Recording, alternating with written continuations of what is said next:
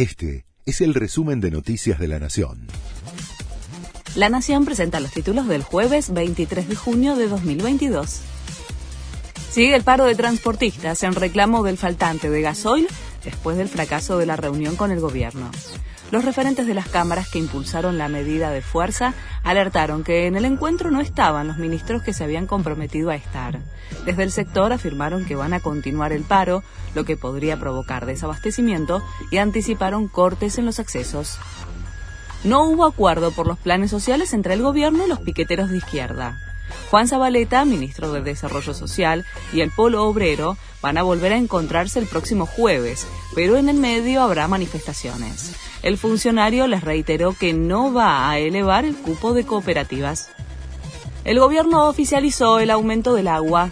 Será de 32% en dos tramos. En julio de alrededor del 20% y luego en octubre del 10%. La medida ya fue publicada en el boletín oficial. Se extrema la tensión por la protesta en Ecuador. Más de 10.000 indígenas llevaron sus reclamos hasta Quito. En 10 días de protesta le reclaman al gobierno de Guillermo Lazo por el alto costo de vida.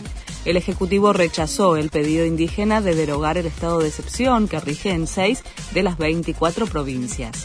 Como consecuencia de las movilizaciones, hay dos muertos y decenas de heridos. Desvalijaron la habitación del Peque Schwartzman en Inglaterra. Los ladrones también ingresaron a la habitación del jugador español Pedro Martínez.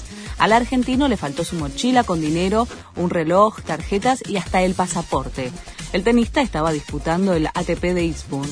No fue fácil competir esta semana intentando solucionar todo esto previo al partido, ya que el hotel no parece querer hacerse cargo, comentó el Peque en Twitter. Este fue el resumen de Noticias de la Nación.